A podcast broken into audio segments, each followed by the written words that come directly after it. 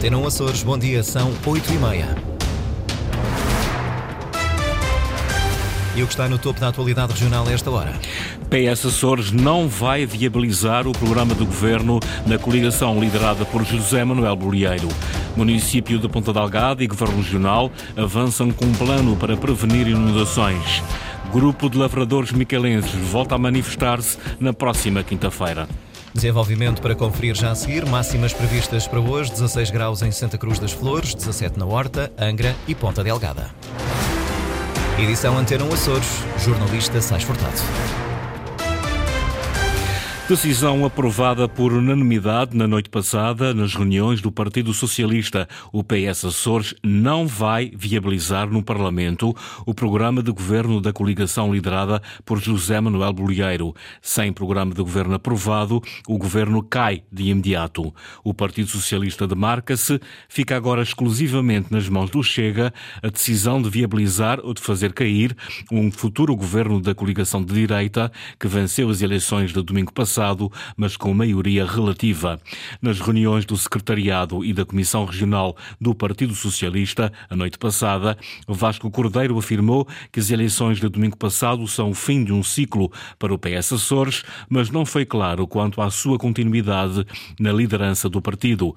Lembrou que os socialistas açorianos têm congresso marcado para o primeiro semestre deste ano, altura em que esta questão vai ser discutida. Vasco Cordeiro promove em Ponta Delgado uma conferência de imprensa esta manhã, onde vai explicar os motivos que ditam esta tomada de posição do Partido Socialista. O líder nacional do PS considera inadmissível a pressão que o PSD está a colocar sobre o Partido Socialista nos Açores para viabilizar um governo de direita aqui na região. Pedro Nuno Santos diz que é preciso coerência e respeito e remete para as declarações de José Manuel Bolieiro esta semana numa entrevista à RTP3. Diz que Bolieiro mentiu quando afirmou que o PSD Açores viabilizou um governo socialista em 96. Tivemos a oportunidade de ouvir o Presidente do Governo Regional dos Açores dizer que em 1996 o PST tinha aprovado um governo do PS. Mas chumbaram, votaram contra. E em 2020 o Partido Socialista ganhou as eleições e o PSD aliou-se ao Chega para que o PS não governasse. E por isso nós também temos que ter aqui alguma justiça, olhar e santa paciência. Aquilo que o PSD quer é que quando perde as eleições faz uma aliança com o Chega, quando ganha as eleições quer que o PS suporte o governo. E, portanto, cada um que assuma as suas responsabilidades e seja coerente com aquilo que fez no passado e tínhamos já agora também algum respeito pelo PS uh, eh, Açores, que em 2020 ganhou as eleições e o PSD impediu que o PS governasse porque se aliou ao Chega. Muito obrigado, minhas senhoras. Nos Açores o PS obrigado. não vai viabilizar eh, o governo? Fala sobre isso com os açorianos. Declarações do líder nacional do PS ontem em Lisboa. O PSD Açores reage a estas declarações, lembra que foi a abstenção do partido que viabilizou três orçamentos da região de 1998 a 2000. O social-democrata Luís Maurício vai mais longe, diz que o PS Nacional quer limitar os órgãos do partido nos Açores.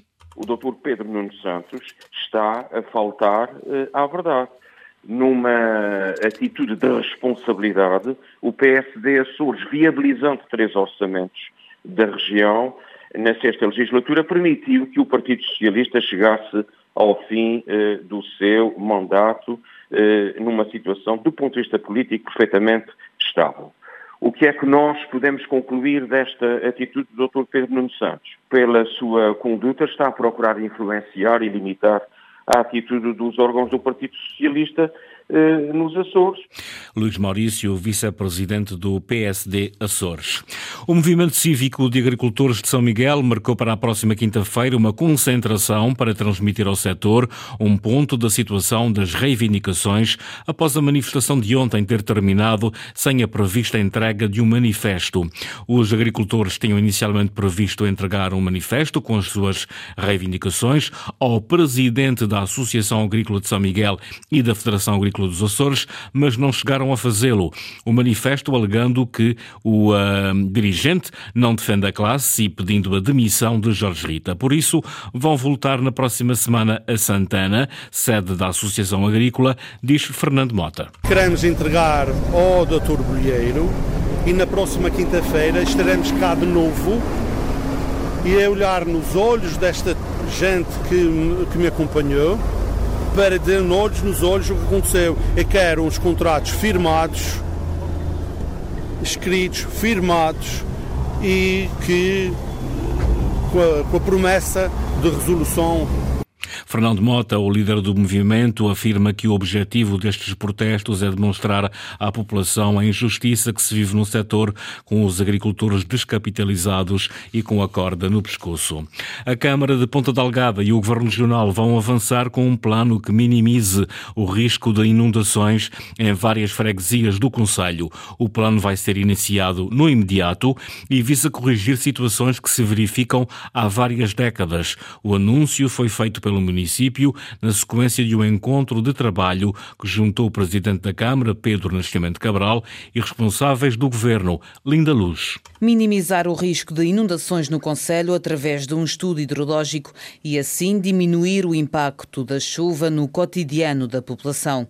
Há largos anos que determinados locais e freguesias de Ponta Delgada sofrem com o efeito dos temporais. Nos últimos meses estão a ser mais afetadas as freguesias da costa norte do Conselho e ainda ainda os arrifes. Por isso mesmo, a autarquia, o governo dos Açores e a Iroa vão avançar com um plano que minimize o risco de inundações em várias freguesias do Conselho. Neste anúncio feito pelo município, o vereador do ordenamento do território diz que, apesar do compromisso assumido por estas entidades, as juntas não podem descurar da sua competência na matéria. No que concerne à freguesia dos Arrifes, Marco Rezendes garantiu que no início da próxima semana o município vai pavimentar as ruas dos Afonsos e do Outeiro. E, se for necessário, acrescentou, a autarquia assumirá também a limpeza dos sumidores dessas ruas, independentemente de ser uma competência delegada na Junta de Freguesia dos Arrifes. A presidente desta junta, Sandra Costa Dias, tem marcada para esta tarde uma conferência de imprensa sobre o assunto. O INE revelou os números mais recentes do abandono escolar precoce. Quando aumenta em todo o país, nos Açores há uma redução superior a 4 pontos percentuais. Ainda assim, o arquipélago continua a ter uma taxa de abandono quase três vezes superior à do resto do país. Os representantes dos professores pedem medidas estruturais. Inês Linhares Dias. Em contraciclo com o resto do país, a taxa de abandono precoce de educação e formação diminuiu nos Açores. Era 26,1%, passou para 21,7%. A média nacional aumentou de 6,5% para 8%. Se, por um lado, a diminuição é positiva, o arquipélago continua a ser, de muito longe, a região em que menos menos pessoas terminam a escolaridade. António Fidalgo, dirigente regional do Sindicato Democrático dos Professores, destaca as prioridades do roteiro apresentado para o sucesso educativo. Detectarmos os problemas que os alunos têm no ensino pré-escolar e no primeiro ciclo é fundamental para, de alguma forma, ultra, serem ultrapassados o mais depressa possível e para que o aluno possa ter um percurso educativo eh, com sucesso e que eh, evite-se dessa forma também o abandono escolar. Naturalmente que também temos que dar atenção à educação inclusiva e à melhoria daquilo que é o novo documento da educação inclusiva. António Lucas, do Sindicato dos Professores da Região dos Açores, critica o desinvestimento estrutural na educação em todo o país. No arquipélago há níveis de pobreza que justificam o abandono escolar precoce, mas também uma desvalorização remuneratória da formação, diz o dirigente. O outro ponto tem a ver com ciclos de pobreza e também com o facto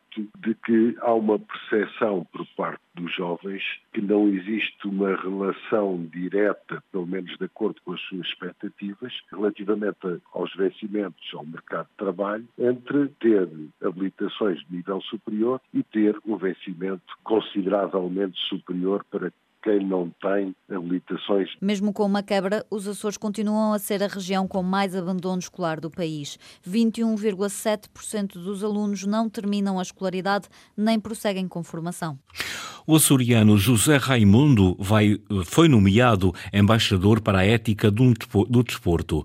O vice-presidente da Federação de Patinagem de Portugal assume o orgulho e a responsabilidade pela nomeação. Henrique Linhares. José Raimundo está há 19 anos ligado ao dirigismo no hóquei em patins e na patinagem artística. Durante 16 anos esteve na Associação de Patinagem de São Miguel e desde 2021 é vice-presidente da Federação de Patinagem de Portugal. O trajeto do açoriano fica agora marcado pela nomeação como embaixador para a ética no desporto. Um grande orgulho, honra e, acima de tudo, muita responsabilidade pela, pelo cargo que acarreta e, e, acima de tudo, ser um exemplo para a nossa sociedade da ética uh, e no seu desenvolvimento no desporto. Eu acho que todos nós devíamos, eh, de alguma forma, sermos embaixadores ao fim e ao cabo porque é um princípio básico, aquilo que é o desenvolvimento e o, e o, e o plano na ética no desporto também transmite para, para o desporto e para a sociedade em geral. A nomeação da Federação de Patinagem de Portugal surge no âmbito do Plano Nacional de Ética no Desporto, promovido pela Secretaria de Estado da Juventude e Desporto. José Raimundo terá como responsabilidade desenvolver uma série de iniciativas. A missão passa, sem, dúvida, também por uh, ser um exemplo dar um exemplo, uh, acima de tudo, criar documentação, artigos uh, e promover ações.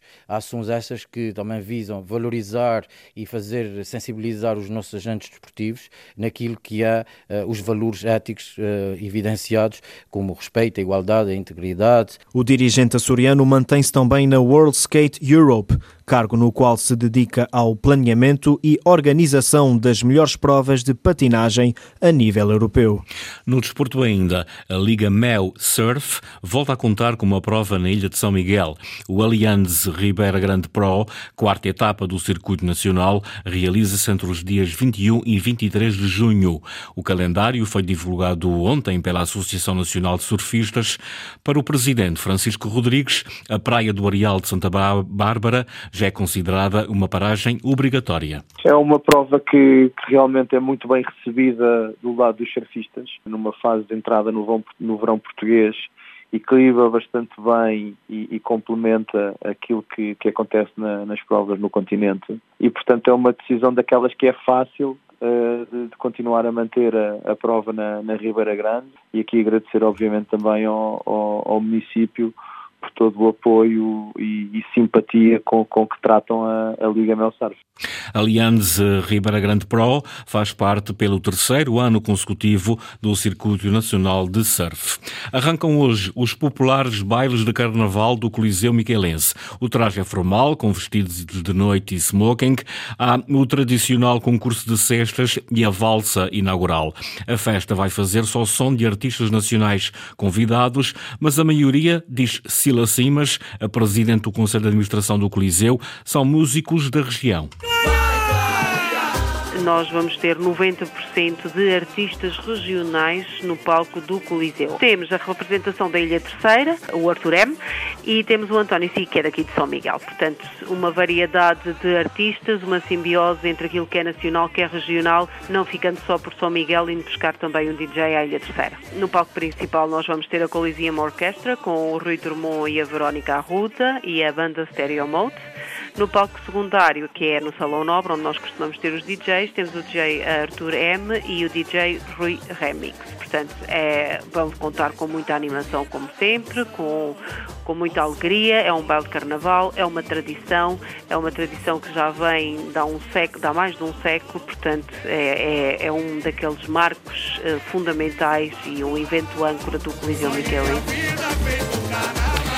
Carnaval no Coliseu Miquelense esta noite são esperadas mais de duas mil pessoas. A sala de espetáculos abre portas às 22 horas. O baile termina às 7 da manhã. Esta foi a edição das 8h30 com o jornalista Sais Furtado. Relembro que toda a informação está em permanência online na cores.rtp.pt e também na página de Facebook da Antena Açores.